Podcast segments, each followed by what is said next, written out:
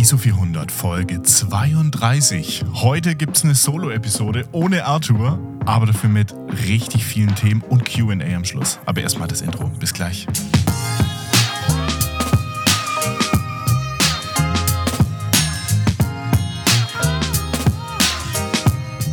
So, ihr Lieben, wie gerade schon besprochen, Arthur ist heute nicht dabei. Der lebt, lebt das Chatset live vom Urlaub in den Urlaub. Der war jetzt über Pfingsten war ja in, in, in Frankreich, meines Wissens nach. Ähm, und jetzt ist er nochmal weg und ähm, dann haben wir gesagt, nee, wir setzen jetzt auf keinen Fall nochmal aus. Dann machen wir es, wie wir es schon mal gemacht haben und nehmen quasi zwei Solo-Episoden auf, was ich auch ganz cool finde. Ähm, ich hatte es schon erwähnt, wir haben ein kleines QA noch reingepackt. Da wird dann Arthur ähm, auch noch in der nächsten Woche seinen Senf dazugeben und wahrscheinlich in zwei Wochen sehen wir uns dann wieder. Aber heute müsst ihr dann mit mir Vorlieb nehmen. Heute gibt es die Solo-Episode. Aber ich habe mich, hab mich gut vorbereitet. Ich habe viele Themen. Es wird mega, mega spannend. Ähm, mal ein kleines, kleines Follow-up zum Beginn was das Thema Sinistil angeht. Ich hatte mir, für jeden, der es jetzt nicht mitbekommen hat, ich hatte mir auf die Fahne geschrieben, ich möchte mehr, ich möchte mehr HP5 schießen und ich möchte mehr Sinistil äh, schießen. Und Sinistil nicht nur in diesen Situationen, die jeder kennt, Neonlichter, Straßenlaternen, irgendwelche Tankstellen, Tankstellen, bestes, bestes, bestes Thema. Ähm, ich habe mir gedacht, ich will den Sinistil mal auch in Alltagssituationen verwenden. Und habe den, hab den quasi in meine M6 gepackt und hatte den überall dabei, sei es bei der Familie, sei es irgendwo im Wald, sei es mit dem Hund unterwegs, egal wo. Ich habe überall diesen Film versucht. Und ich habe jetzt so für mich so ein kleines Fazit gezogen nach, es waren bestimmt fünf, sechs, sieben Rollen. Sowas um den Dreh. Und es war auch das Analogcamp mit dabei.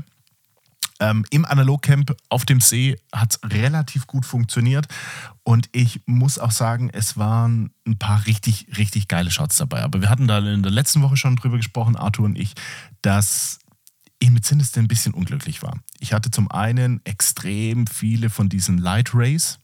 Ne, ich weiß nicht mal, ob man es Light Rays nennen kann oder Light Leaks oder was auch immer. Äh, nicht, nicht Light Rays, Light Leaks. Ich hatte Light Leaks in den, in, den, ähm, in den Frames bei mir drin. Und manchmal ist dieser Effekt ganz cool. Manchmal hat es ganz gut funktioniert, weil einfach dieser, dieser, müsst ihr euch vorstellen, wie so einen roten, wie so einen roten Bereich der quasi über, viel zu überbelichtet ist, wo halt quasi der Film dann komplett, komplett ins Rötliche, ins Rötliche geht.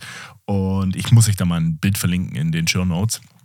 Aber ähm, auf jeden Fall nicht schön, kann manchmal einen coolen Effekt coolen Effekt mit sich bringen, aber in der Regel will man das nicht. Und das Problem bei Sinistil war ja, dass der, ähm, wenn er irgendwie statisch aufgeladen ist, auch wenn man mit seiner Leica Rückspulkurbel zu schnell den Film wieder aufspult, kann es sein, dass der sich statisch auflädt und man dementsprechend dann diese Light Leaks da bekommt. Und das war bei mir bei jeder Rolle Film bei mindestens drei bis fünf Bildern. Und das hat mich zum einen unfassbar genervt ähm, mir wurde dann auch schon der Tipp gegeben, dass ich einfach langsamer zurückspule, diese ganze Rolle. Ähm, habe ich, jetzt, hab ich jetzt tatsächlich noch nicht, nicht versucht, aber werde ich auch mal machen. Aber ähm, ich muss sagen, der Film ist was Besonderes. Der funktioniert in bestimmten Situationen extrem gut. Ich habe für mich entschieden, für mich ist er nichts in Alltagssituationen. Ich habe viel Familie, viel porträtiert.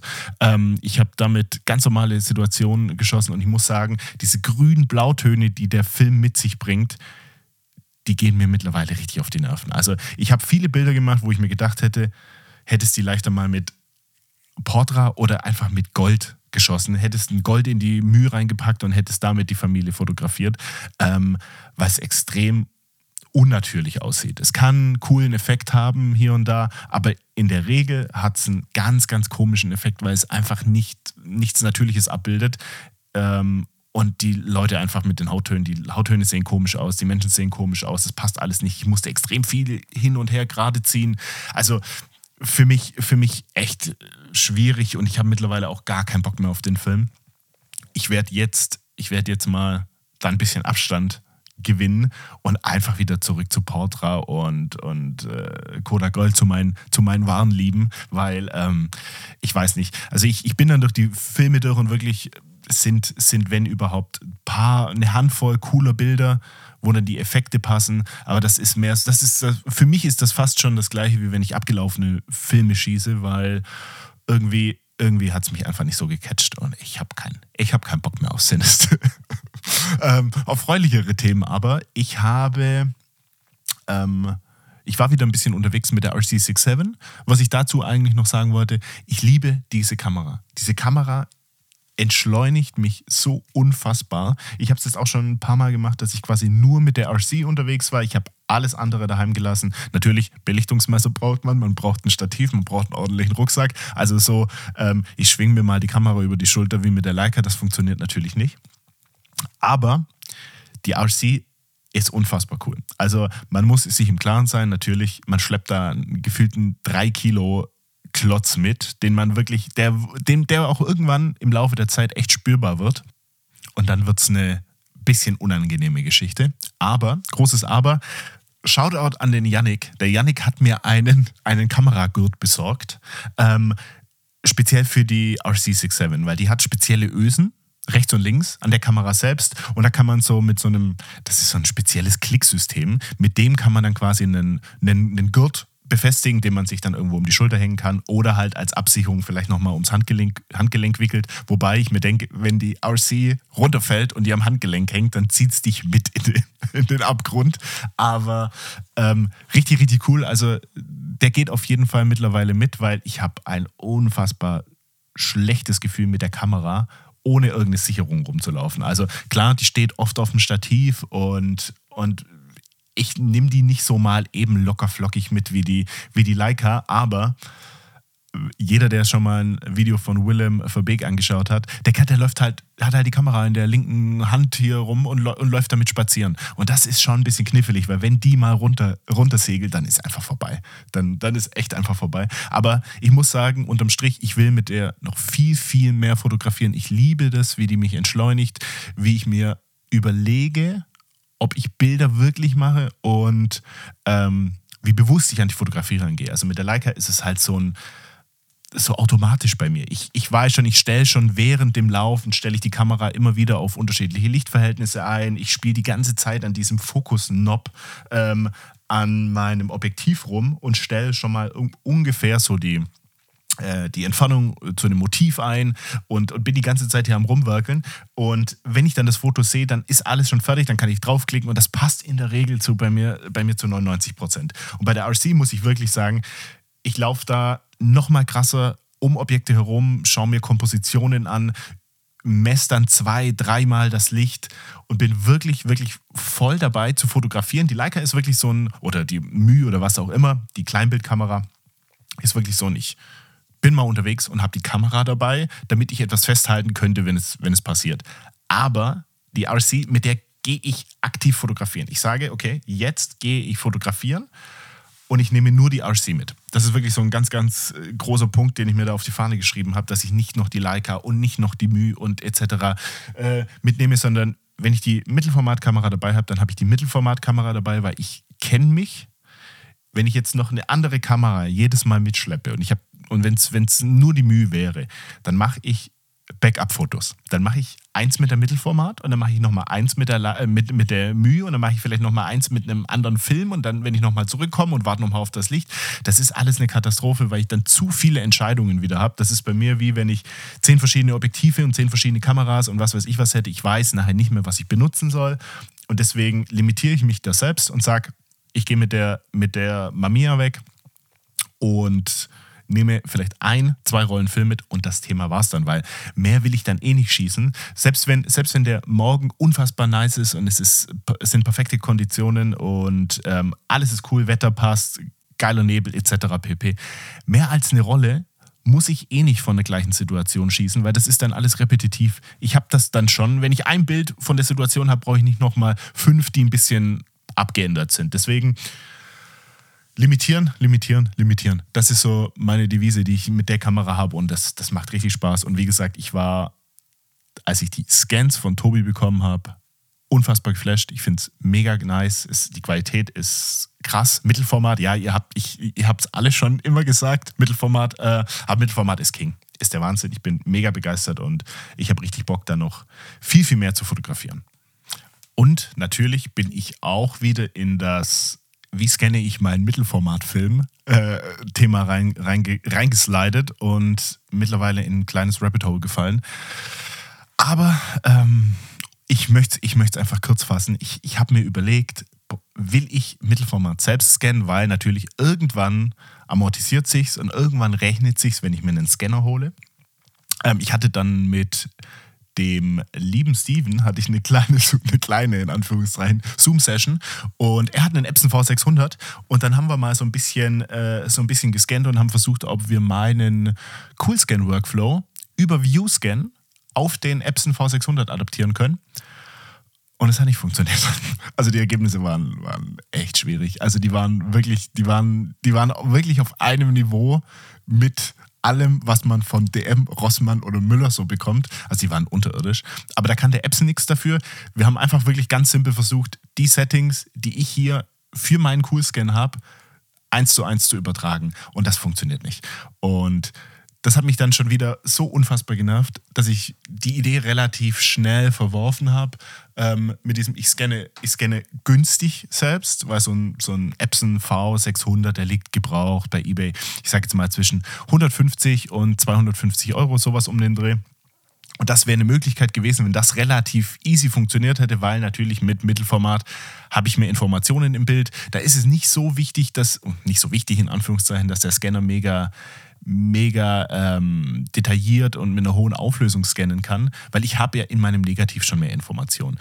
Aber ähm, ich glaube, es kommt nichts um einen Q-Scan oder, also ich sag mal, Level, ein, also Einsteigerlevel will ich definitiv nicht sagen, weil das ist schon, das ist schon für einen für ähm, End-Consumer-Markt ist das schon High-End, so so sich so einen Coolscan zu kaufen, vor allem, wenn es um Mittelformat geht, weil dann brauche ich einen, ich glaube, einen Coolscan 8000, der kann, der kann nur Mittelformat und ein Coolscan 9000, der kann Kleinbild und Mittelformat. Der hat also unterschiedliche Fassungen, wo man halt den Film reinmachen kann.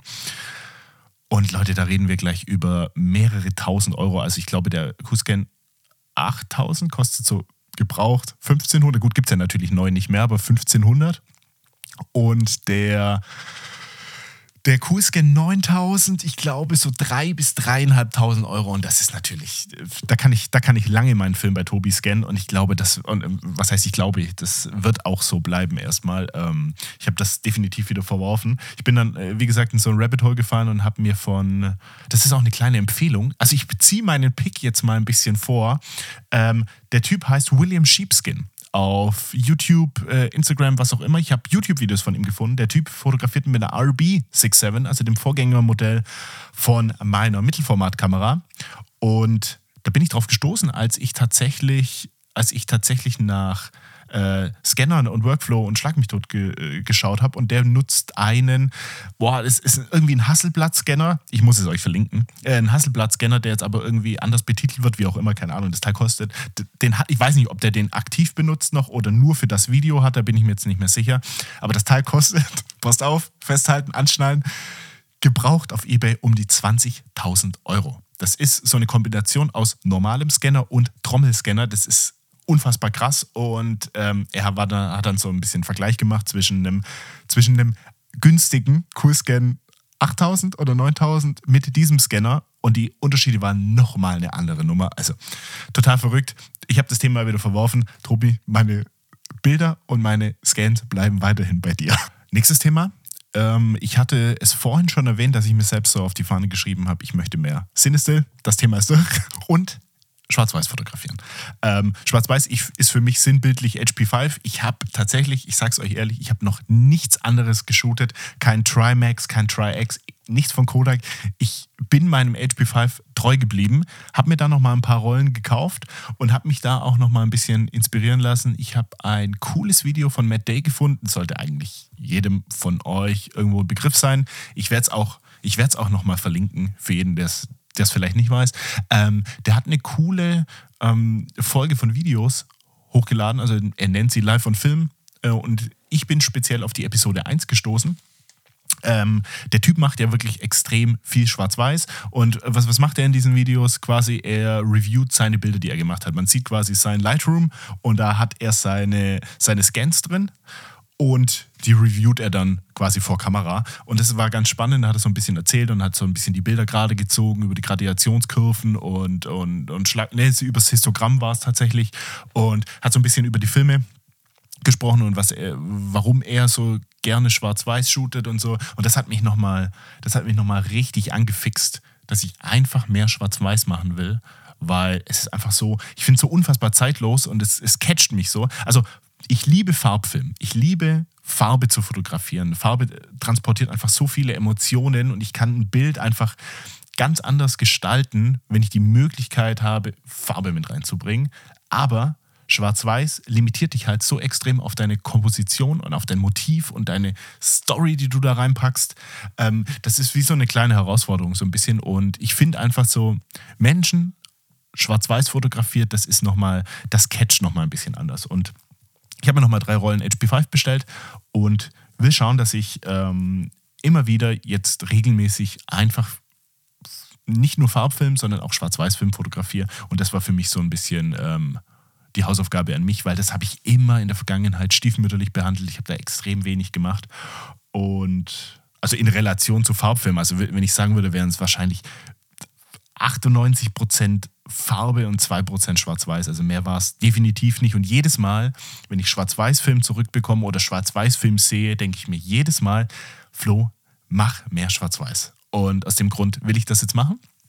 Und er hat am Ende, äh, Gas hat bei mir zugeschlagen, ähm, am Ende seines Videos hat er quasi nochmal zwei, drei Bilder gezeigt, die er mit seinem Leica SF20 Blitz gemacht hat. Und Blitzen ist bei mir, das habe ich auch schon im, im Analogcamp gesagt, das war für mich, ähm, oh, ich muss nochmal abschweifen. Ich habe die Bilder noch nicht gescannt, die ich im Analogcamp auf Ultramax geblitzt habe und ich weiß bis heute nicht, ob die gut geworden sind oder nicht. Ich habe hier noch meinen Stapel vor mir liegen und irgendwo da drin sind die Bilder und ich bin so unfassbar gespannt, ob das mit dem Blitz ähm, gut funktioniert hat, den ich da damals ausgeliehen hatte oder nicht. Aber ähm, das fällt mir gerade so. Das fällt mir gerade so ein. Aber zurück zum Thema. Ähm, Leica Blitz SF20 ich habe da schon öfter mal geschaut nach diesen Original-Leica-Blitzen, dachte mir aber immer, oh, die sind einfach, die sind einfach zu overpriced, das, das geht nicht, die sind so wucher. Ähm, und man zahlt auch relativ viel, einfach nur für den Namen. Also es gab mal einen, oder es gibt einen SF Pro-Tipp, es gibt einen SF26, der ist nochmal ein bisschen kleiner. Ähm, das ist ein, ein Leica gebrandeter Blitz. Das ist aber quasi genau das gleiche wie ein Olympus Nein, nicht Olympus. Äh, der Leica SF26 ist baugleich mit einem Mega-Blitz 26 AF1. Wer hat's, wer hat's nicht gewusst? Ich muss gerade nochmal googeln, aber wenn ihr euch mal die Bilder anschaut, die sind quasi eins zu eins identisch, aber ich glaube, was ich gelesen hatte, es gibt ein kleines Problem, die Pins, die unten dran sind, die man quasi auf den, auf den äh, Hotshoe oben drauf packt, ähm, die sind nicht, nicht eins zu eins identisch. Und Leica hat da quasi einen Pin mehr und der spricht irgendwie mit der Kamera, dass man quasi so semi-automatisch, wie auch immer, irgendwas machen kann. Ähm, aber nichtsdestotrotz, ich habe nach dem SF20 geschaut, weil der SF20 ist auch, ähm, by the way, der Blitz, den äh, Max Forster hat und Joe Greer. Und wenn die zwei diesen Blitz benutzen, dann muss der gut sein. Und ich habe da mal bei Kleinanzeigen geschaut und der war, boah, der ist schon relativ, relativ teuer gehandelt. Also der wird so um die 150 bis 200 Euro, natürlich gebraucht, gehandelt und Zustand immer so ein bisschen fragwürdig. Und ich habe tatsächlich gestern ein Angebot gesehen ähm, für einen Blitz, den ich jetzt dann runtergehandelt habe und ich habe inklusive Versand um die 80, also ich habe 80 Euro bezahlt. Und das war echt, das war echt für mich so ein, so ein kleines Schnäppchen. Da habe ich mir gedacht, kann man, kann man mal so mitnehmen, weil ich will, ich will insgesamt mehr blitzen. Und ich habe mich da mal ein bisschen reingefuchst und der liebe Max hat mir auch noch so einen kleinen Crashkurs gegeben, was das ganze Thema mit dem Blitz angeht. Und der scheint für mich echt ganz cool zu sein. Ähm, ich habe ja keine M6 TTL, also im Vollautomodus geht da nichts. Aber ich kann so äh, semi, semi-manuell kann ich das ein bisschen betreiben. Also ich kann quasi sagen, ich habe hier in, meinem, in meiner Kamera einen ISO 400 Film ähm, und das kann ich quasi an den, in den Blitz übertragen. Da habe ich hinten so ein kleines Menü und dann kann ich das einstellen und dann kann ich quasi so ein paar, paar Sachen vornehmen und dann sagt der Blitz mir, okay, mit den Einstellungen blitzt der jetzt quasi so und so viel Meter weit. Und dann habe ich für mich so eine kleine Handhabe, weil ich hatte bisher so einen Nissin, Nissin i40 Blitz und der spricht mit der Kamera überhaupt nicht und der nimmt dir überhaupt nichts ab. Und mit dem fand ich es immer relativ knifflig, weil der ist so absolut vollautomatisch. Und ich hatte da schon ein paar, paar Sachen verhunzt. Aber die hatte ich auch zu meinem Verschulden verhunzt, weil ich wusste bis vor kurzem nicht, dass ich quasi, wenn ich blitze, also Blitzen ist echt, ich will, da, ich will da auch mehr reinkommen. Blitzen ist echt eine Wissenschaft für sich. Wenn ich blitze, dass ich entweder, also Minimum ein, oder Maximum besser gesagt, ein Fünfzigstel Verschlusszeit nehmen muss. Natürlich das Blitzsymbol auf meinem, auf meinem äh, Zeitenrad nehme. Und nur darunter, weil wenn man das nicht macht, und das habe ich mit dem Nissin Blitz nicht gemacht, dann hat man so unschöne Balken in seinem Bild. Und ich dachte mir, ich habe damals an Weihnachten ich die komplette Familie fotografiert und dachte mir, um Gottes Willen, warum habe ich da so komische Balken? Also ihr müsst euch vorstellen, das Bild war drei Viertel komplett, das hat gepasst. Also manchmal ein bisschen zu stark, manchmal ein bisschen zu schwach geblitzt, aber das, hat, das war korrekt belichtet. Und dann hat quasi ein Stück vom Bild gefehlt. Also so 20, 30, 40 Prozent vom Bild hat ab und zu gefehlt. Und bis ich darauf kam, der Hintergrund war, ich habe meine Verschlusszeit zu schnell eingestellt. Also der Blitz war langsamer als die Verschlusszeit und quasi die Kamera hat ähm, quasi den Verschluss nicht lang genug offen gehabt, dass das Licht quasi auf den Film, beziehungsweise, als es, ich habe es auch mal digital probiert, aber genau das gleiche Thema. Ähm, da war genau das gleiche Thema, dass ich halt das Problem hatte, dass es nicht korrekt belichtet war. Und dann immer diese schwarzen Balken drauf waren. Und dieser Nissin Blitz, ähm, den konnte ich, den habe ich immer mit so einem Verlängerungskabel betrieben. Aber weil er einfach viel zu groß war. Das ist ein riesen, das ist ein riesen das ist ein Riesenteil und das macht einfach keinen Spaß, den einfach auf der Kamera oben drauf zu haben. Und der SF20, der ist schön klein, kompakt und den kann man eigentlich auch mal in eine Hosentasche packen. Und ähm, den Nissin Blitz hatte ich ungern dabei, weil er einfach viel zu groß war. Und jetzt habe ich richtig Bock, mal zu schauen, ob das was wird mit dem Blitzen und da mal ein bisschen, ein bisschen mehr reinzukommen. Und da kommen wir auch schon zum nächsten Punkt. Ich bin doch nicht drum herum gekommen. Ich habe mir tatsächlich noch das Buch von Joe Greer gekauft und da gleich mal, da habe ich eigentlich gleich zwei Themen, über die ich sprechen möchte. Ich habe zum einen habe ich mir überlegt, ob ich es mir als gedruckte Variante kaufe. Aber ich habe gesehen, Joe Greer bietet es, bietet es auch als äh, Kindle-Version an, also quasi als E-Book. Und jetzt mal DRM und Kopierschutz und etc. mal außen vor gelassen. Aber das ist so eine Frage, die ich mir dann auch gestellt habe. Muss es immer was gedrucktes sein. Also ich verstehe den Reiz von, von, von der Haptik, was, was gedrucktes in den Händen zu halten, also quasi was auf Papier zu haben, was sich der, ich sag jetzt mal, der Autor in Anführungszeichen, der Fotograf genauso vorgestellt hatte, wie es sich anfühlen muss. Er hat das Papier ausgewählt, etc. pp. Habe ich absolutes Verständnis für. Aber, ganz großes Aber, warum muss es das immer sein? Also ich verbringe in meinem in meinem Hauptjob und in der Freizeit einfach eine extrem große Zeit an einem mega hochauflösenden Display, an meinem MacBook oder an einem riesengroßen Monitor, wo ich dann einfach viel sehen kann. Und mit der mit diesem Punkt im Hinterkopf dachte ich mir, nee, es, es kann auch mal was Digitales sein. Und ich habe mir dieses Buch digital gekauft. Zum, zum einen das, weil, weil ich es überhaupt nicht schlimm oder verwerflich finde, weil ich es eigentlich auch ganz angenehm finde, das mal wirklich an einem schönen Display zu sehen weil klar, die Drucke sind einwandfrei, die sind mega schön. Aber so ein, so ein Bild kommt auf einem schönen Display halt auch nochmal, kommt auch nochmal anders rüber. Das knallt auch nochmal anders als auf einem, ich sag jetzt mal, matten Papier oder wie auch immer. Ähm, nichtsdestotrotz, ich habe mir, das, mir das Buch jetzt als digitale Kindle-Version gekauft und lese das quasi jetzt gerade am. Ähm, am MacBook. Was man aber sagen muss, also für jeden, der sich jetzt noch ein bisschen unschlüssig ist, wie auch immer, ähm, das ist viel Text und es geht im Endeffekt, ich bin jetzt so bei 75 Prozent, ich bin jetzt quasi fast durch. Es ist extrem viel Text im Vergleich zu den Bildern. Also es ist kein reines Fotobuch. Das war mir persönlich jetzt nicht zu 100% gleich. Ich dachte, er schreibt halt so ein bisschen, weil ich mich auch damit da noch gar nicht so reingefuchst hatte. Ich dachte, er schreibt quasi zu jedem Bild noch ein bisschen eine Story, Hintergrundstory, sowas in der Art. Aber so ist es tatsächlich nicht. Das ist mehr so ein, boah, in Anführungszeichen, ganz große Anführungszeichen, so ein Lebenswerk. Wie kam er zur Fotografie? Wie hat er damit angefangen? Etc. pp.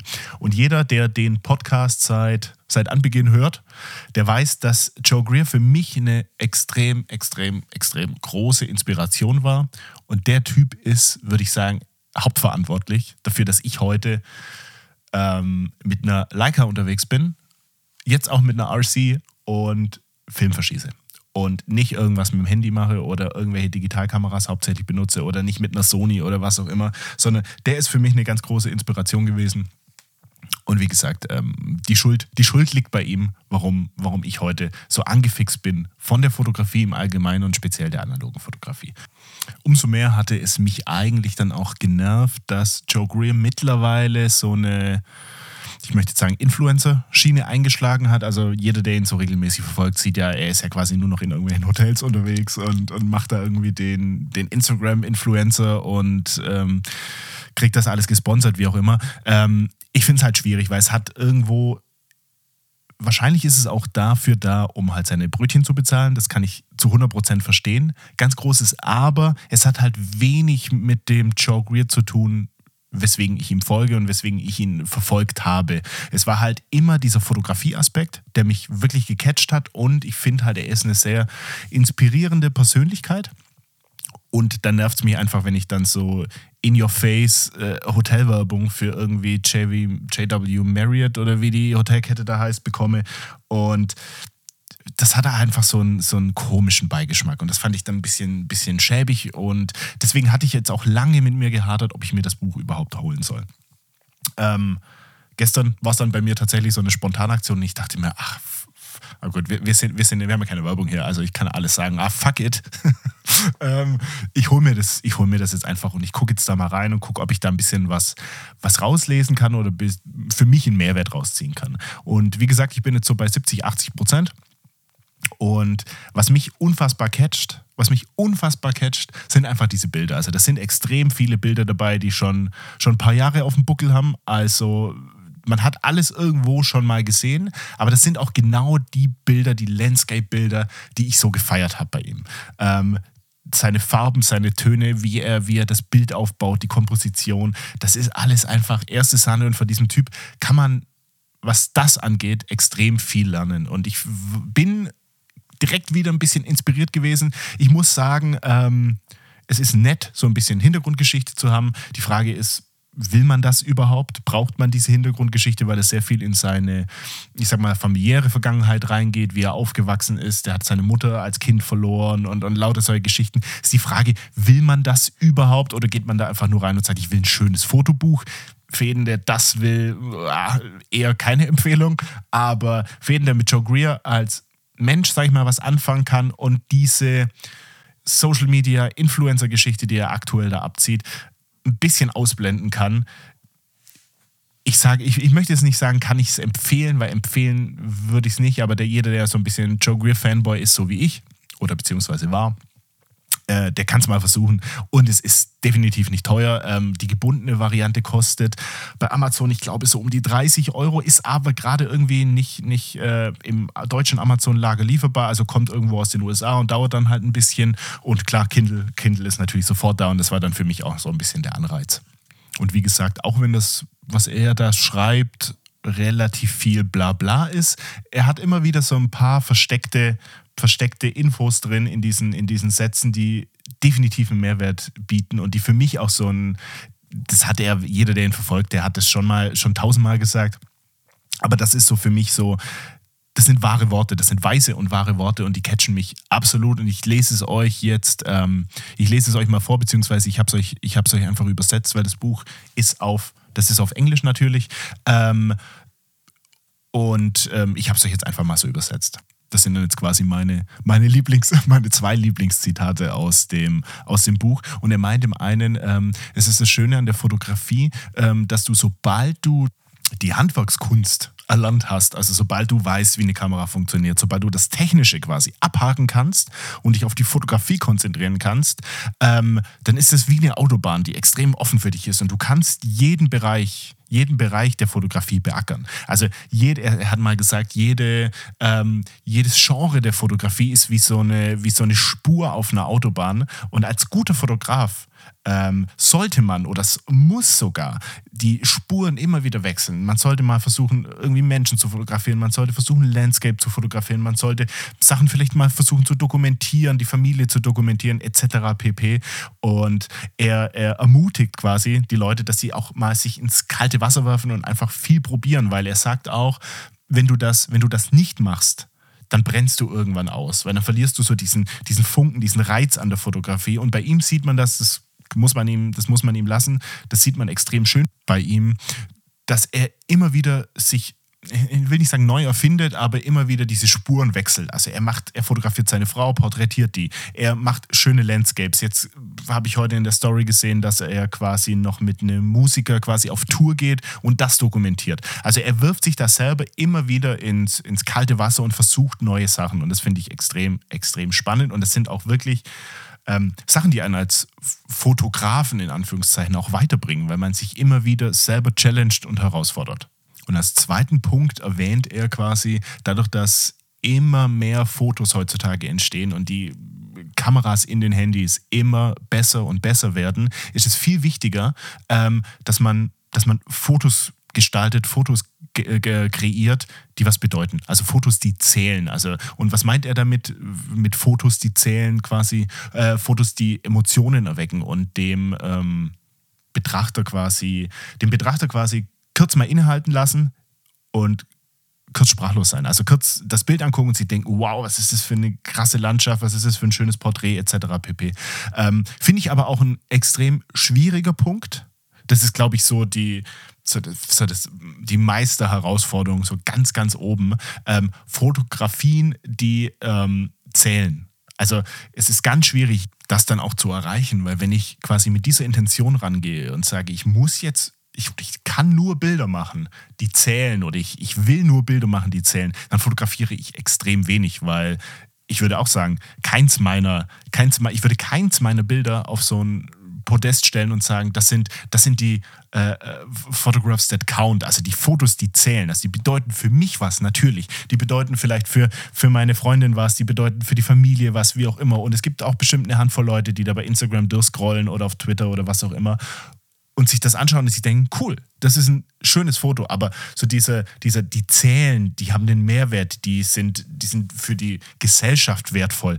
Ich glaube, das ist ein schwieriger Punkt und ich glaube, ähm, da wird man auch nicht hinkommen, wenn man nur so denkt, weil ich glaube, man muss extrem viel üben und extrem viel fotografieren, bis man an den Punkt kommt, bis dann mal wirklich so eine Kirsche dabei ist, die wirklich was bedeutet. Oder dass man irgendwann an den Punkt kommt, dass man, keine Ahnung, wichtige Menschen fotografiert, irgendwelche historischen Sachen dokumentieren kann, etc. pp. Ich glaube, um da hinzukommen, muss man ja schon viel, viel im Repertoire haben, man muss viel können, man muss ähm, sein Handwerk beherrschen und um da hinzukommen, äh, Practice, Practice, Practice, üben, üben, üben, weil ich glaube, ohne das wird es nichts. So, und jetzt habe ich noch einen großen Punkt, den ich unbedingt loswerden will, weil ich es richtig, richtig cool finde und ähm, und es einfach supported gehört, weil ich es einfach mega nice finde. Ähm, der liebe Max Forster hat sich gedacht, ähm, zum Thema Joe Greer. Was Joe Greer kann, kann ich schon lange. Und jeder, der es vielleicht gesehen hat, Joe Greer wollte kurze Kameragurte produzieren und hat das schon zum zehntausendsten Mal in seiner Story irgendwo erwähnt und dass es noch dauert und irgendwie verschoben wurde hin und her. Und der Max hat sich gedacht, ach, ach fuck it, ich mache das jetzt selber und ich mache es besser. Und der Max hat es schon in seine Story ein paar Mal gepackt. Der produziert jetzt also nicht nur kurze Kameragurte, aber der, der Gedanke dahinter war, einen relativ kurzen Kameragurt zu machen, sodass, wenn man sich den um den äh, Hals hängt, dass die Kamera quasi so auf Brusthöhe liegt. Und ich find, fand das schon bei Joe Greer, fand ich die Idee schon extrem reizvoll, weil ich es ganz cool finde, weil meistens hat man es, es, es, muss die Kamera nicht irgendwo äh, hier auf Bauchhöhe hängen oder so. Oder wenn man sich sie um die Schulter hängt. Das passt eigentlich perfekt. Und wenn man ihn dann quasi so als Handschlaufe nimmt, ist das eigentlich viel, viel nicer, wenn es ein bisschen kürzer gut ist. Und das ist nicht so ein, so ein ich sag mal so, so ein Gewurstel an den, an den Händen, wenn man dann so einen langen Kameragurt hat. Auf jeden Fall hat der Max sich ähm, Zeugs gekauft, also äh, Leder, hat quasi sich Nieten besorgt und fängt jetzt an, daheim diese Gurte zu produzieren. Und ich möchte das jetzt ein bisschen, ein bisschen mit euch teilen, ein bisschen ähm, hinaustragen. Es gibt noch ein, es gibt ein paar Facts, die, die, er schon, die er schon mir gesagt hat, die wir raushauen können. Ähm, diese Gurte produziert er alle in Handarbeit. Die sind qualitativ mega hochwertig. Davon werde ich mich jetzt dann selbst auch noch überzeugen können, weil er hat jetzt einen quasi auf den Weg zu mir gebracht. Und sobald er da ist, werde ich den ausgiebig testen und ich habe richtig, richtig Bock drauf. Ich freue mich da richtig. Und ich werde auch da quasi euch noch ein Long-Term-Review geben, quasi so ein kleines Update, sobald der Grund bei mir ankam, wie der, wie der mit der Zeit altert, etc. pp. Ähm, was sich der Max vorgestellt hat, sind, und das finde ich unfassbar krass, sind 25 Euro äh, für den Gurt plus 5 Euro Versand innerhalb Deutschlands. Und wenn es halt außerhalb Deutschlands oder ich sag mal EU-Ausland oder allgemeines Ausland wäre, ich glaube, hier hört eh niemand aus dem, außerhalb des EU-Auslandes, außerhalb von Österreich und der Schweiz vielleicht zu. Hallo Simon. Ähm, also von dem her, also von dem her äh, wird da wahrscheinlich eh nichts kommen, aber das wäre halt dann nach Absprache. Aber ich finde das ein mega niceen Preis. Ich finde das mega cool, weil wenn man mal schaut auf Etsy und, und auf den gängigen Plattformen, wo man so Gürtel halt herbekommt, die sind alle viel, viel teurer. Und vor allem äh, der Max, der produziert die in Aalen im, Sü im Süden Deutschlands und ich finde ich find die Idee einfach mega cool. Und ich habe da richtig Bock, den Max zu supporten und zu unterstützen. Und der Max war auch so nett und meinte, er gibt uns einen Gurt, den wir hier im Podcast verlosen können. Arthur weiß auch noch nichts davon. Das wird, bin ich mal gespannt, wann er das, wann er das nachhört hier und dann davon mitbekommt. Ähm, ich muss mir mal überlegen, wie wir das noch aufziehen. Oder ich muss da auch noch mit dem Arthur Rücksprache halten, wie wir das genau machen ob wir sagen, ähm, wir packen quasi eine, wenn, wenn ihr uns und den Max in die Story packt und das dann in die Welt hinausschreit, dass ihr dann automatisch am Gewinnspiel teilnehmt und dann dementsprechend im Lostop seid oder wie wir das gestalten, das muss ich mir mal noch überlegen. Aber unterm Strich, der Max spendiert uns einen Gurt, den wir verlosen können und das machen wir. Da quatsche ich nochmal mit Arthur und dann seht ihr alles weitere in den Stories. Ähm, Rand, Randpunkte Ihr könnt aussuchen, welche Länge, ihr könnt aussuchen, welche Farbe. Der Max hat es, glaube ich, in Schwarz und Braun. Das ist so ein, so ein Sattelbraun, so Cognac, irgendwie sowas in der Art.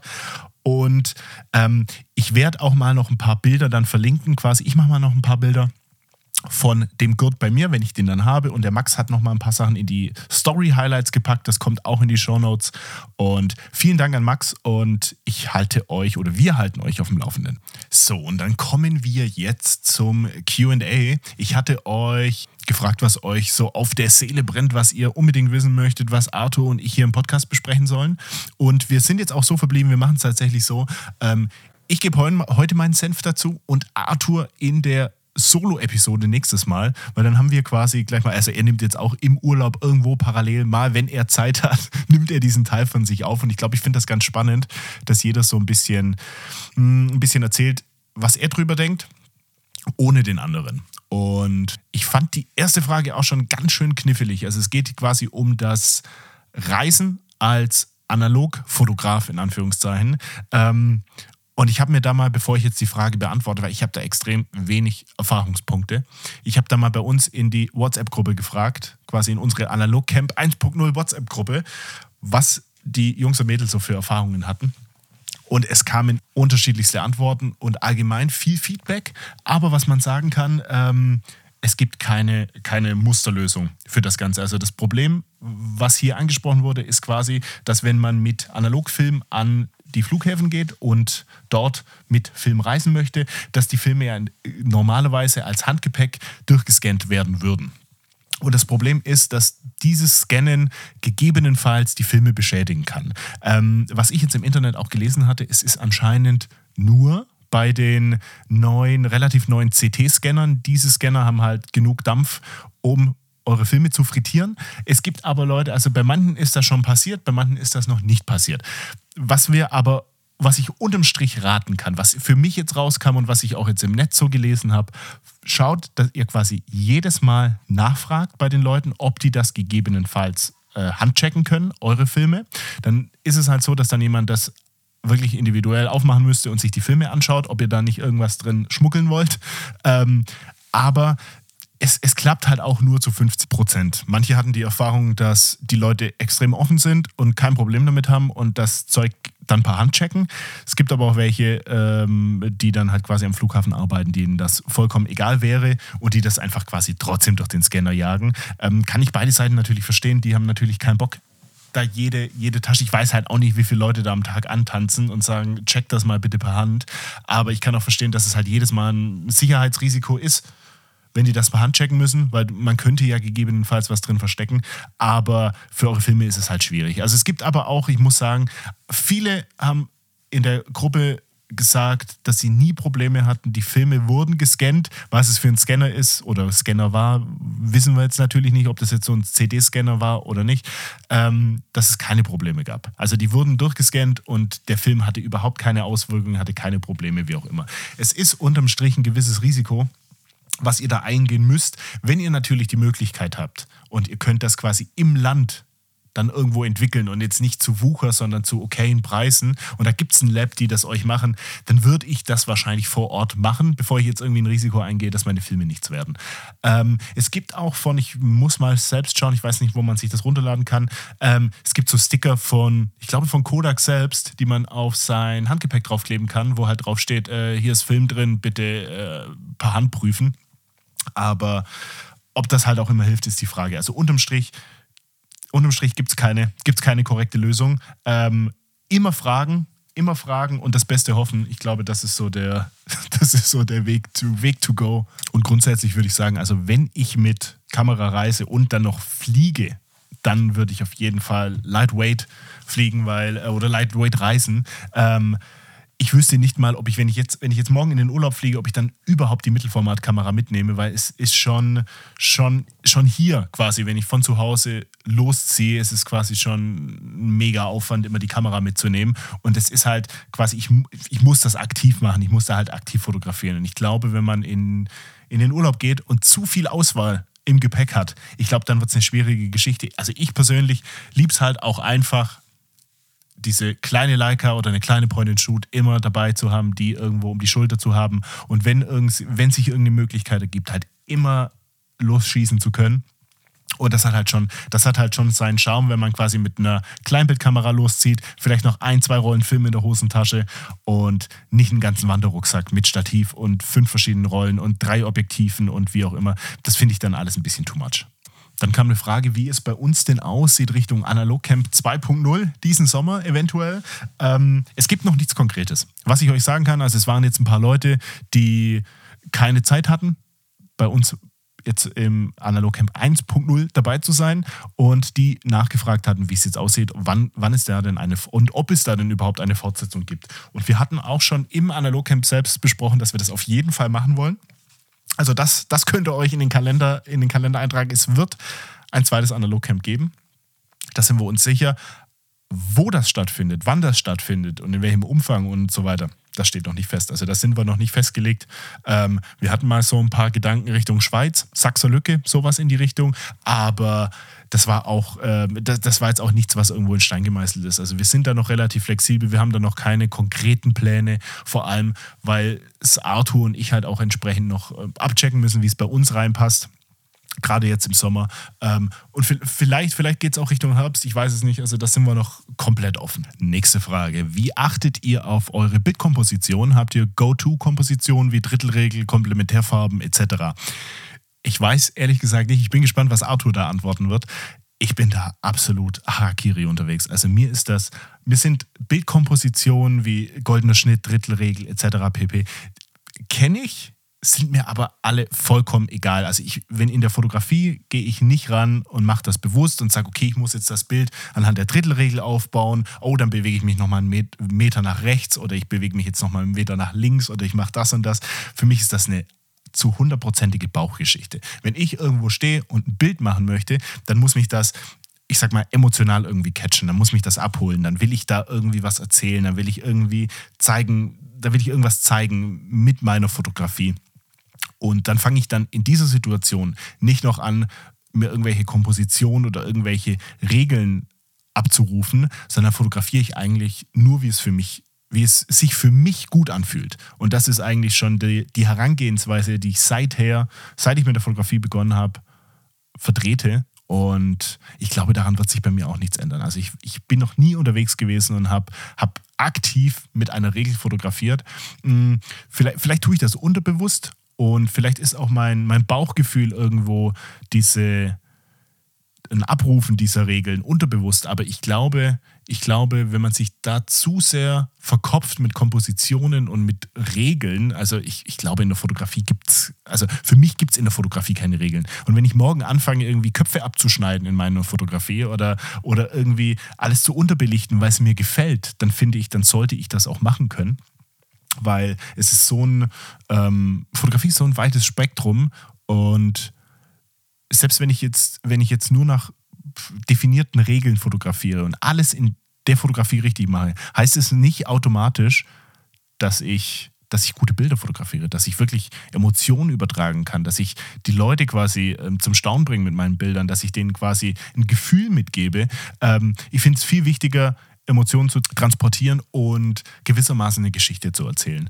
Und das sind mir Re Regeln völlig, völlig egal. Und oft auch vielleicht ein kleines bisschen Glück. Also ähm, jeder, der schon mal durch eine Messsucherkamera geschaut hat, weiß, dass man nicht genau das Bild sieht, was man später bekommt. Man hat immer einen gewissen Versatz mit drin. Und selbst wenn ich jetzt perfekt eine perfekte Komposition hätte, ein perfektes Motiv, das, was im Endeffekt nachher rauskommt auf dem Bild, ähm, das ist in der Regel eh nochmal ein bisschen anders. Also, keine Regeln für mich ich fotografiere das, was sich für mich gut anfühlt und wo ich denke, kann ich eine Geschichte erzählen und Emotionen transportieren. Das ist für mich viel, viel wichtiger als das, ich sage jetzt mal, stupide Nachfotografieren von Regeln oder Nacharbeiten von Regeln. Denn ich glaube, Erfahrung sammeln und in dem ganzen Handwerk der Fotografie besser werden und was halt nur geht, indem man übt, übt, übt und viel fotografiert und sein Auge schärft und Dinge sieht. Also wenn ich jetzt zum Beispiel mal ohne Kamera unterwegs bin, ist für mich immer so ein, bin ich immer äh, trotzdem dabei zu fotografieren, weil ich immer Motive suche, bewusst oder unterbewusst suche ich immer Motive und schaue nach dem Licht und gucke, wie man das einfangen könnte. Und es ist mir schon extrem oft passiert, dass ich ohne Kamera unterwegs war und mir dachte, verdammt, das wäre jetzt ein schönes Motiv oder das wäre jetzt ein schönes Motiv. Und dann muss ich mich selber ein bisschen bremsen und mir denken, nee, du fotografierst jetzt nicht. Ähm, das ist es egal, aber das mache ich trotzdem unterbewusst und das schult das Auge halt auch und das, das bringt einen auch weiter. Für mich dreht sich da halt immer alles um Fotografie und ich glaube, Übung bringt einen, wie gesagt, langfristig weiter, weil man dann auch merkt, was in seiner Fotografie funktioniert und was für einen selbst funktioniert ähm, und nicht das äh, einfache Nacheifern von irgendwelchen Regeln. So, nächste Frage. Was haltet ihr von einem Fotografiestudium bzw. einer Ausbildung in dem Bereich? Das betrifft ja dann grundlegend Leute, die etwas jünger sind als wir. Also das betrifft jeden äh, mit Anfang 20, würde ich jetzt mal sagen, und nicht so alte Säcke wie Arthur und mich. Aber was ich, was ich definitiv sagen kann, oder meine Meinung ist, ähm, ich finde das absolut vertretbar. Also wenn man da Bock drauf hat, go for it. Absolut. Und ich finde heutzutage finde ich es auch, ich finde es auch absolut nicht verwerflich, wenn man das macht die Ausbildung durchzieht, finde ich immer ganz wichtig. Eine Ausbildung dann auch, außer es ist eine absolute Katastrophe, aber eine Ausbildung durchziehen, damit man was quasi in der Tasche hat. Wenn es dann aber doch nach x Jahren nicht sein sollte, hat man als Anfang 20-Jähriger noch überhaupt nichts verloren und hat noch ganz viele Möglichkeiten, sich irgendwo in eine andere Richtung zu bewegen oder halt nochmal von vorne anzufangen und nochmal eine neue Ausbildung zu machen oder doch noch zu studieren oder was auch immer. Ähm, deswegen, deswegen, wenn man da Bock drauf hat und, und man sich das selbst sieht, dann finde ich das absolut vertretbar. Und ich würde niemandem auf dieser ganzen Welt abraten, irgendwas, irgendwas nachzueifern, was man, was man liebt und auf was man Lust hat und was man als was man zum Beruf machen möchte. Also definitiv, ähm, wenn jemand heutzutage sagt, ich möchte eine Ausbildung im Bereich Fotografie machen, go for it. Aber man muss halt im Hinterkopf behalten, dass es keine Ausbildung zum, ich weiß nicht, äh, Lifestyle-Fotografen gibt, der dann nachher auf Instagram 300.000 Follower hat und äh, durch die Welt, durch die Welt reist, sondern das sind halt, ich sag mal, traditionelle Ausbildungen im Bereich Passbildfotografie. Dann sitzt man halt wirklich in einem Fotostudio und wartet, dass äh, irgendjemand reinkommt, der für einen Personalausweis ein Bild braucht. Oder man sitzt in einem Fotostudio, macht von irgendwelchen Familienbilder wie auch immer. Und ich glaube, dass halt die Fotografie in einer Ausbildung wahrscheinlich den kleinsten Teil ausmacht. Also die reine Fotografie an sich. Ich kann mir halt vorstellen, dass andere Dinge da größere, größere Bereiche abdecken. Was mich halt zum Beispiel unfassbar interessieren würde, äh, aber ich glaube, dass ich, ich kann mir nicht mal vorstellen, dass man das heute noch gelernt bekommt, wenn man jetzt quasi eine Ausbildung macht in irgendeinem Fotostudio, wie man in einer Dunkelkammer Abzüge macht. Das hatten wir damals schon mit Jörg von meinem Filmlab gesprochen. Ich will das zu 100% noch machen. Und wenn, wenn ich zum Simon in die Schweiz fahren muss, ich habe da richtig Bock drauf. Ähm, ich glaube, so eine, so eine so eine richtig Oldschool-Ausbildung im analogen Fotografiebereich, darauf hätte ich Bock, so wie in den, keine Ahnung, 50er, 60ern. Das wäre absolut was für mich, aber ich weiß nicht, ob das heutzutage, äh, ob es das überhaupt noch gibt. Ich bezweifle es. Jetzt eine Frage, die nur der liebe Arthur beantworten kann. Arthur, wann kommt deine Szene? Also wir warten alle gespannt drauf und du hast es uns versprochen. Wann kommt es? Arthur, sag's uns endlich. Und weiter geht's. Nächste Frage. Äh, Empfehlung zur Archivierung und Aufbewahrung von Filmstreifen.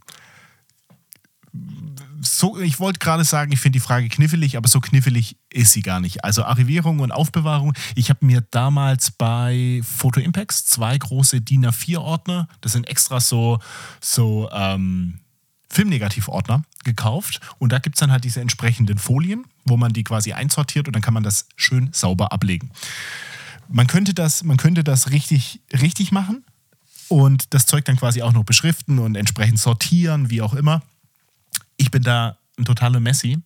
Ich, ihr müsst euch das vorstellen, also ich bekomme vom Tobi meine, meine Filme zurück. Die sind dann quasi entwickelt und dann bekommen die schon quasi in diesen, in diesen äh, Pergament, Pergamenthüllen. Das sind in der Regel drei, vier, fünf, sechs, sieben Streifen, sieben Streifen pro DIN A4-Blatt.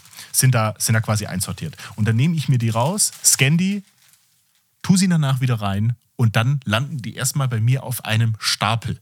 Und dieser Stapel füllt sich dann irgendwann und dann werden die irgendwann von mir alle zusammen in diesen Ordner gepackt.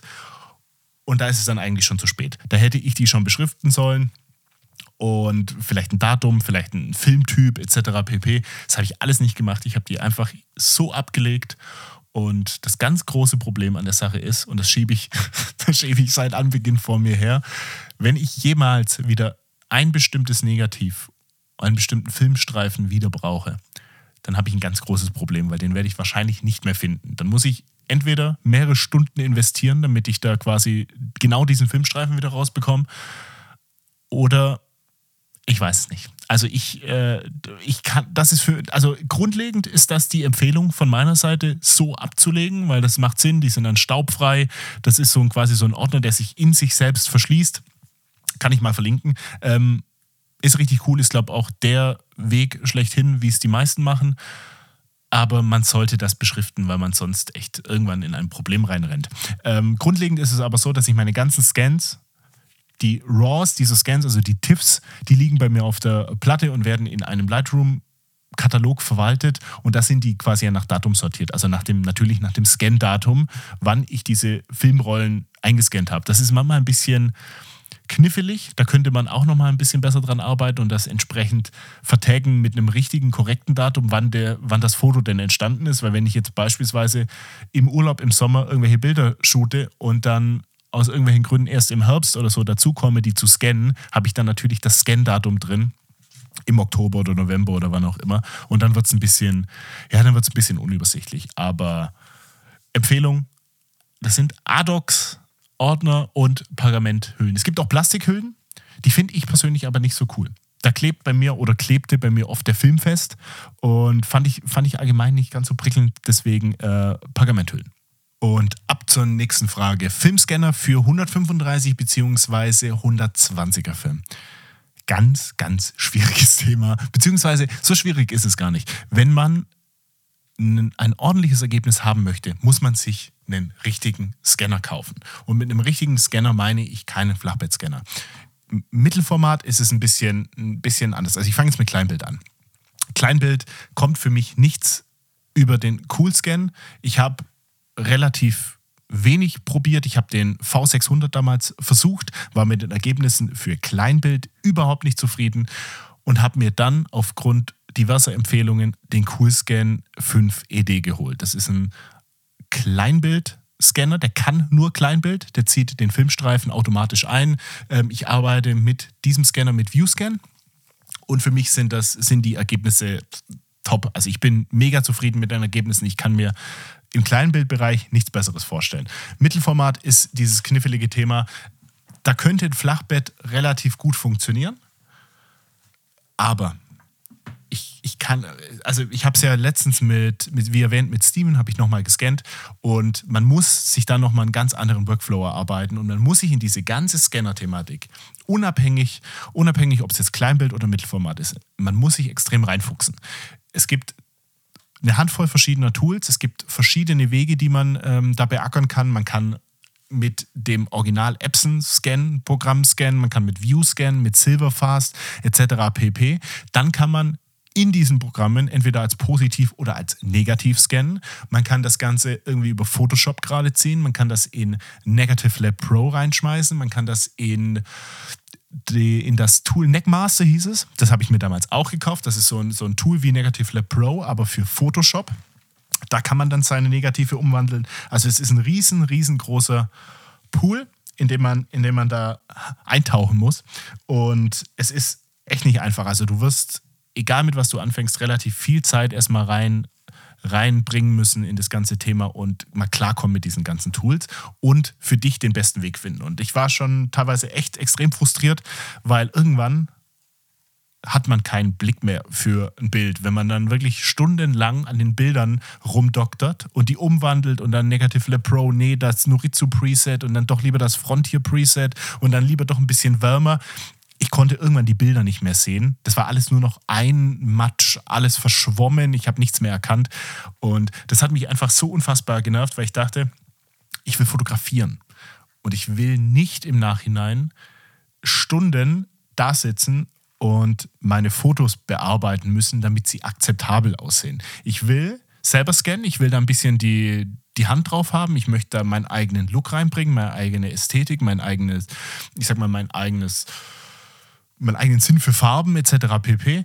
Aber ich möchte, dass das relativ schnell geht. Und es geht halt mit diesem Scanner. Aber ich muss sagen, und hat mir der liebe André relativ viel geholfen, der hat mir halt damals seinen Workflow eins zu eins so gegeben, den er sich quasi ähm, erarbeitet hat. Und dann habe ich halt noch ein bisschen, noch ein bisschen ein bisschen mein eigenes Zeug da reingebracht. Aber der grundlegende Workflow, der stand, den habe ich von ihm bekommen, wie er quasi das Bild scannt, wie er einen Vorschau-Scan macht, wie er dann quasi das umwandelt in Photoshop. Das hat er mir damals alles gezeigt. Und dann war das für mich natürlich nicht so eine große Hürde, nachdem ich schon quasi meine kompletten Nerven mit dem V600 verloren hatte, war das extrem einfach im Vergleich ist es trotzdem, trotzdem, man muss sich da trotzdem irgendwo reinfuchsen, aber es war extrem einfach und ich konnte dann halt quasi dann noch meine, äh, meinen Feinschliff quasi in Lightroom draufpacken und dann war ich das allererste Mal zufrieden mit meinen Scans. Und am allerliebsten würde ich das genauso mit Mittelformat machen. Ich würde mir am allerliebsten einen Q-Scan 8000 kaufen und meine Mittelformatbilder mit dem Scan aber ich habe es euch vorhin schon gesagt, das Teil kostet dann um die 2000 Euro und puh, da kann ich lange, da kann ich sehr, sehr lange bei Tobi bei Urban Film Lab meine Bilder scannen lassen für 6 Euro die Rolle in einer noch krasseren Qualität als der Q-Scan überhaupt abbilden kann. Also der Tobi hat ja diese Noritsu und Frontier Scanner und das ist nochmal eine ganz andere Nummer. Und der beherrscht natürlich auch sein Handwerk und der weiß, wo er da, wo er da anpacken muss und so. Und auch wenn es verlockend für mich wäre und ich mir das damals beim, beim Q-Scan für 35 mm ähm, schön rechnen konnte und mir dachte, okay, ab so und so viel Rollen rechnet sich das für mich. Den Durchsatz habe ich mit Mittelformat natürlich nicht. Und wenn ich sage, ich muss oder ich habe diese Schwelle, diese magische Schwelle von 2000 Euro und ich zahle beim Tobi 6 Euro pro Rolle, für die Scans und ich bekomme die dann bequem per, per WeTransfer oder so zugeschickt. Da muss ich sehr, sehr, sehr viele Rollen Mittelformatfilm durchknipsen, bevor ich da irgendwo hinkomme, dass ich sage, okay, das kann ich für mich rechtfertigen. Deswegen ist das Thema für mich erstmal zur Seite geschoben und Mittelformat ist reduziert und einfach nicht die Masse wie Kleinbild. Deswegen, deswegen bleibt das alles so. Aber wenn ich euch was empfehlen kann, gebt es in Lab, gebt es in ein gutes Lab, auf das ihr Bock habt, dem ihr vertraut und lasst das Zeug da entwickeln und scannen. Wenn ihr aber Bock auf Schmerzen habt, dann fuchst euch in dieses Thema rein, ob es jetzt quasi ein Coolscan ist, ob es ein Flachbettscanner ist, den ich nicht empfehlen kann, oder ob ihr sagt, ich nehme irgendwie einen Parkon, über den habe ich auch schon gute Sachen gehört, oder ich nehme oder ich fotografiere mit meiner mit meiner Spiegelreflexkamera mit einem Makroobjektiv ab.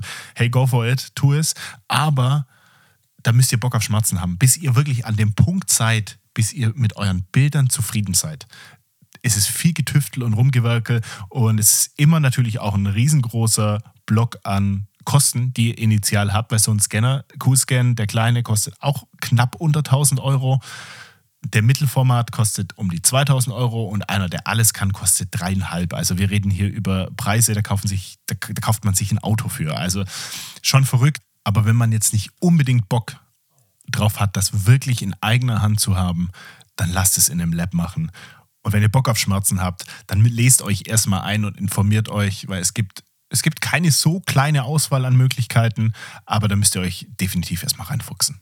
Und da kommen wir zur vorletzten Frage. Eigentlich ganz einfach. Welche Kameras benutzt du? Und da würde ich gerne tatsächlich mit meiner Lieblingskamera, mit meinem Schmuckstück hier anfangen, mit meiner Leica M6. Und das wäre tatsächlich auch die Kamera, wenn mir jetzt jemand die Pistole auf die Brust setzt und sagt, Flo, du darfst jetzt dein restliches Leben nur noch eine Kamera verwenden, würde ich ihn anschreien und sagen, Leica M6. Ähm, das ist so die Kamera, also die ist, wird wahrscheinlich jeder kennen. Ikonischer, ikonischer geht es wahrscheinlich gar nicht. Und das ist, glaube ich, auch, ich lehne mich mal aus dem Fenster und das wird auch wahrscheinlich die Kamera sein, die ich niemals, niemals hergeben werde. Ich habe die Leica M6 Titanium, die habe ich mir vor zwei Jahren, da waren die Leica-Preise schon relativ weit, weit hinaus, also die Leica-Preise waren schon extrem verrückt. Ähm, die habe ich mir damals geholt und ich habe es echt nicht bereut. Ich liebe, ich liebe diese Kamera, die ist so unfassbar klein, unfassbar kompakt. Mit dem, ich habe einen 28er Emmerit drauf. Ähm, das, dieses Objektiv ist so unfassbar klein. Der Lenshood allein ist genauso, fast genauso groß wie das Objektiv selbst. Diese Kamera kannst du eigentlich in eine Jackentasche packen. Die kann immer dabei sein. Diese Objektive machen unfassbar scharfe Bilder. Es macht extrem viel Spaß, mit dieser Kamera zu fotografieren. Und das sage ich immer wieder. Ich möchte nicht sagen, ähm, kauft euch, kauft euch sofort eine Leica M6. Mit dieser Kamera könnt ihr so viel besser fotografieren und die macht so viel bessere Bilder als alles andere. Nein, auf gar keinen Fall. Aber ich würde sagen, wenn eine Kamera euch motiviert, fotografieren zu gehen und wenn, wenn ich die Kamera hier bei mir im Regal sehe und ich direkt Lust bekomme, loszuziehen und zu fotografieren oder morgens aufzustehen, um kurz vor fünf und irgendeinen Sonnenaufgang zu jagen.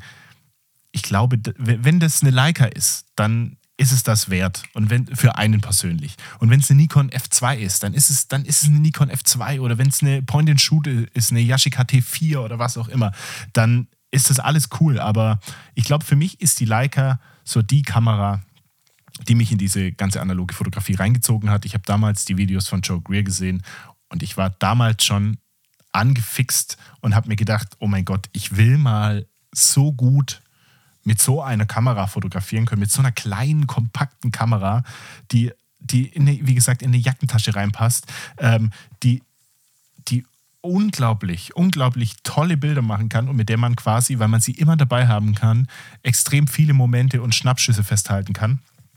Ähm, dachte ich mir damals, ich will unbedingt diese Kamera haben und ich würde sagen, die gebe ich auch. Die gebe ich auch nicht mehr her. Ähm, dann kommen wir noch zu, na, nochmal eine Kleinbild, eine Kleinbildkamera. Äh, Habe ich noch nicht so lange, aber jeder, der meine, meine Reels auf Instagram anschaut, kennt sie wahrscheinlich. Die Edixa Reflex. Das ist eine Kamera, die wurde in den 1960er Jahren, wurde die in in Westdeutschland, also wisst ihr, wie lang das schon ist, in Westdeutschland hergestellt von einer Firma Virgin. Die haben die gebaut, das ist eine Lichtschacht, also standardmäßig eine Lichtschachsucherkamera. Müsst ihr euch vorstellen, wie die RC67, aber in ganz klein, also in Kleinbild. Die hat oben quasi diesen Lichtschachtsucher, da kann man von oben durchschauen. Die Kamera hält man auf, auf Hüfthöhe und ist quasi auch wie die Leica massiv gebaut. Das Teil wiegt gefühlt ein Kilo. Die ist richtig, richtig schwer. Ähm, aber es macht auch richtig Spaß, mit der zu fotografieren, auch wenn es am Anfang mit diesem Lichtschachsuche echt schwierig ist, weil wenn man da von oben reinschaut, das ist alles spiegelverkehrt. Sprich, wenn man nach links, nach links neigt, ist das Bild eigentlich rechts herum, wie auch immer. Ähm, und das ist gar nicht so einfach, da muss man erstmal mit klarkommen. Aber ich habe die, ich habe die mal, glaube ich, auf, auf YouTube habe ich die mal gesehen und ich fand die so cool. Die Kamera, die hat mir so gut gefallen und habe ich, glaube ein oder zwei Monate bei eBay so einen Suchauftrag laufen gehabt, bis ich dann eine gefunden habe, die einigermaßen in, gut, in gutem Zustand war. Und die war in sehr gut, eigentlich in sehr gutem Zustand. Ähm, der Kerl wusste nur damals nicht, ob, ob, sie, ob sie noch funktioniert. Also ob sie quasi Film, also filmgeprüft war sie nicht. Er hat gesagt, er hat sie in der Sammlung, er hat sie quasi vor zehn Jahren mal verwendet und da hat sie funktioniert. Aber seitdem hatte er sie nicht mehr im Einsatz. Und das Risiko bin ich eingegangen. Die war nicht teuer. Also diese Kamera hat mich, hat glaube damals knapp 100 Euro gekostet. Ähm, aber ich finde sie mega cool, weil sie halt wirklich so einen speziellen Effekt hat. Und es ist für mich ganz cool, ich habe da ein Helios-Objektiv. Das ist ein altes russisches Objektiv. Das habe ich drauf. Und das ist ein 50er. Und ich glaube sogar ein 56er, um genau zu sein. Und das ist halt wirklich so ein ganz, ganz, ganz, ganz, ganz anderer Bildausschnitt, den ich halt sonst mit 28 mm Go-To oder mal 35 mm habe. Und deswegen ist das eigentlich ganz cool und das äh, macht auch Spaß, die ab und zu mal mitzunehmen. Dann kommen wir als nächstes zu Point and Shoot. Habe ich tatsächlich mir damals die Olympus Mü gekauft und seitdem hat es mich nie gereizt, da irgendwas anderes zu holen, weil diese Kamera ist, also für das, was sie, was sie, was sie kann, unschlagbar. Also dieses Objektiv ist unfassbar scharf, die Kamera ist, macht richtig Spaß, die funktioniert schnell. Das mit dem Blitz, ich, ich liebe, ich liebe ähm, Point-and-Shoot-Blitzen. Point-and-Shoot-Blitzen, es geht nichts drüber, es, es gibt nichts Cooleres als, als diesen, diesen Point-and-Shoot-Blitz-Look. Der gefällt mir richtig, richtig gut und ich habe mit der Kamera schon Bilder gemacht, weil sie ist halt wirklich so, die Leica ist schon eine Kamera, die ich immer dabei haben kann, aber die Mühe ist die, noch fünfmal mehr. Also die passt in jede Hosentasche, die ist so klein. Ähm, unfassbar und hat ein extrem scharfes Objektiv. Ich habe da schon Bilder rausbekommen wo ich mir dachte, hm, wenn ich jetzt sagen würde, das wäre mit der Leica geschossen, das würde mir jeder glauben, ganz, äh, ganz besonders halt auf Instagram heutzutage oder irgendwo Social Media komprimiert, sieht eh kein Mensch, aber ähm, als Point-and-Shoot mega, mega nice. Und ich muss halt aber halt, und ich muss halt dazu sagen, es kann halt jeden Moment passieren, weil die besteht halt zu 100% aus Elektronik im Vergleich zu einer Leica, die halt mechanisch ist. Ähm, es kann halt passieren, die raucht mir morgen ab und dann ist das Thema durch und dann muss ich mir eine neue kaufen eine neue andere Point-and-Shoot. Aber zum aktuellen Zeitpunkt gibt es für mich nichts Besseres im Point-and-Shoot-Bereich und ich bin mega zufrieden mit der Kamera. Und zu guter Letzt kommen wir, kommen wir zu meiner Mamiya RC67. Ich habe mich ja extrem lange vor Mittelformat gewehrt. Ich habe gesagt, ich brauche das nicht. Ähm, ich bin so zufrieden mit meiner, meiner Leica und mit meiner meiner äh, Mühe. Die machen tolle Bilder. Ich habe einen Scan-Workflow, der für mich passt. Und ich bin auf jeden Fall mit der Qualität zufrieden. Das passt für mich alles und ich brauche kein Mittelformat, weil, das war mein Punkt und das ist auch immer noch ein relativ valider Punkt, ich kann es ja nicht selber scannen. Aber Analogcamp 1.0 hat mich eines Besseren belehrt. Ich hatte damals, und ich hatte, ich muss ehrlich sagen, ich hatte die RC67 nicht auf dem Schirm. Ich wusste, dass äh, Willem Verbeek mit der Kamera fotografiert, beziehungsweise zwei sogar von denen hat. Aber für mich war immer so eine Mamiya 7, die war für mich immer prominenter. Die war für mich immer bekannter. Die Grainy Days Mamiya 7 Kamera, ähm, die hat mich auch schon, dachte ich zum damaligen Zeitpunkt, eigentlich irgendwie mehr angefixt, weil sie halt dieses Leica Rangefinder kompakt, diesen Kompaktfaktor einfach hat. Die ist halt gefühlt, gefühlt doppelt so groß wie eine M6, in Wirklichkeit wahrscheinlich drei oder viermal so groß, aber dennoch für Mittelformat wüsste ich nicht, was es da kompakteres und in Kombination mit den scharfen Objektiven besseres gibt, was du quasi als fast Daily Driver überall mitnehmen kannst. Aber wie gesagt, Analogcamp 1.0, ich hatte die RC67 in der Hand und da war es um mich geschehen. Ich, ich, kannte ja, ich kannte ja schon das ähm, Westlevel Viewfinder Konzept von der Edixa. Das fand ich schon mega cool, aber das in so groß mit dieser riesengroßen Mattscheibe zu sehen und dann jetzt im Nachhinein auch noch die Qualität der Bilder zu sehen. Ich bin immer noch geflasht von dieser Kamera. Jeder, der sie schon mal in der Hand hatte, weiß, das ist ein Riesenprügel. Diese Kamera ist eigentlich nichts für, ich nehme die mal schnell mit. Du brauchst quasi fast immer ein Stativ, weil dieser Spiegelschlag, äh, da, wackeln die, da wackeln die Bäume und alle Tiere im Wald rennen weg, wenn ich diese Kamera auslöse. Aber ich liebe sie unfassbar. Sie ist eigentlich für Studiofotografie konzipiert, aber die Qualität ist High-End. Die Qualität ist High-End und ich bin unfassbar, unfassbar zufrieden mit meiner Entscheidung, dass ich mir die geholt habe. Und ich, ich kann dem Chris vom Unterbelichtet Podcast gar nicht oft genug danken, äh, dass der mir die damals geholt hat, weil Chris hat die für mich quasi in Berlin abgeholt, hat sie mir verpackt und hat sie mir zugeschickt, weil der Typ hatte bei Kleinanzeigen nur Abholung drin und ich wollte nicht nochmal für eine Kamera nach Berlin fahren.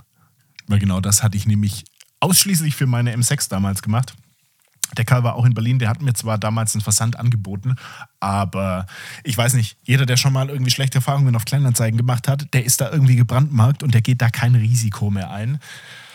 Aus diesem Grund habe ich mir gedacht, komm, egal, ich fahre, ich fahre, ich schnapp mir den Hund und fahre nach Berlin und das waren halt, ihr wisst, wie ihr wisst, bin ich aus dem Süden Deutschlands, das waren halt einfach knapp, knapp acht Stunden Und dann habe ich damals die, die Leica abgeholt, bin dann noch eine kleine Runde fotografieren gegangen und bin wieder heimgefahren. Also es war so ein Tagestrip, aber das war es auf jeden Fall wert, weil das ist auch so eine, so eine Erinnerung quasi an die Kamera, die ich habe und die ich auch nicht vergessen werde.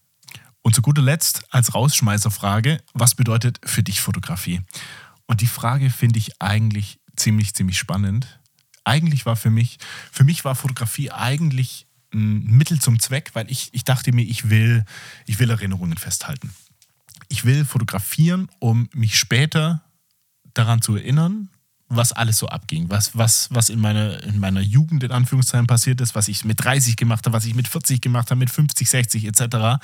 Ich will später, wenn ich alt bin, will ich quasi auf einen Stapel Fotografien zurückblicken können oder auf einen digitalen Ordner oder was auch immer, will ich zurückblicken können und gucken können, was, was habe ich mein ganzes Leben lang gemacht, beziehungsweise was habe ich mit meiner Freundin, Frau, was, ist da passiert, da hatten wir den Hund, Kinder und so weiter. Ich will, ich will Erinnerungen festhalten.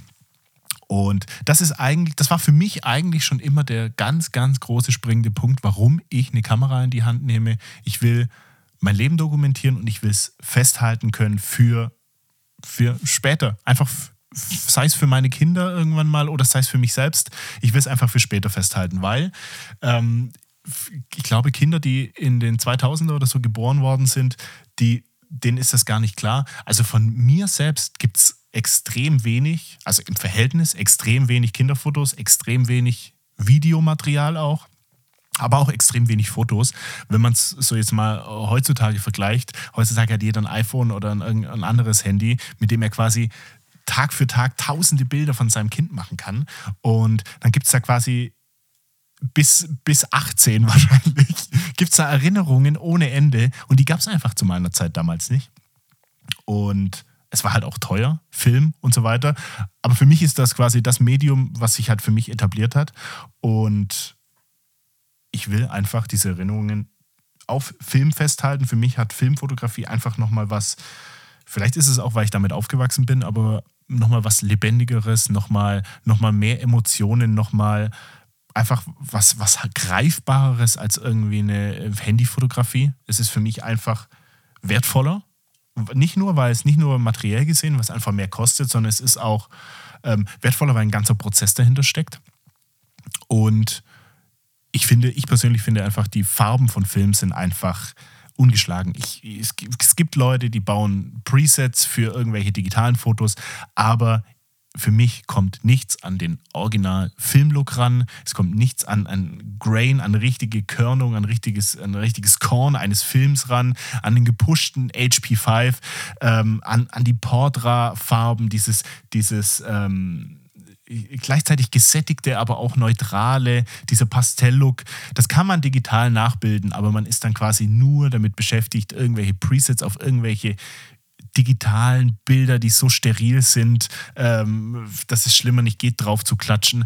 Und das wollte ich nicht und das will ich nicht. Und ich möchte einfach für mich dokumentieren und ich möchte für mich Erinnerungen festhalten. Und das werde ich wahrscheinlich auch machen, solange, solange Kodak Film herstellt. In diesem Sinne, ich wünsche euch was. Ciao, Leute.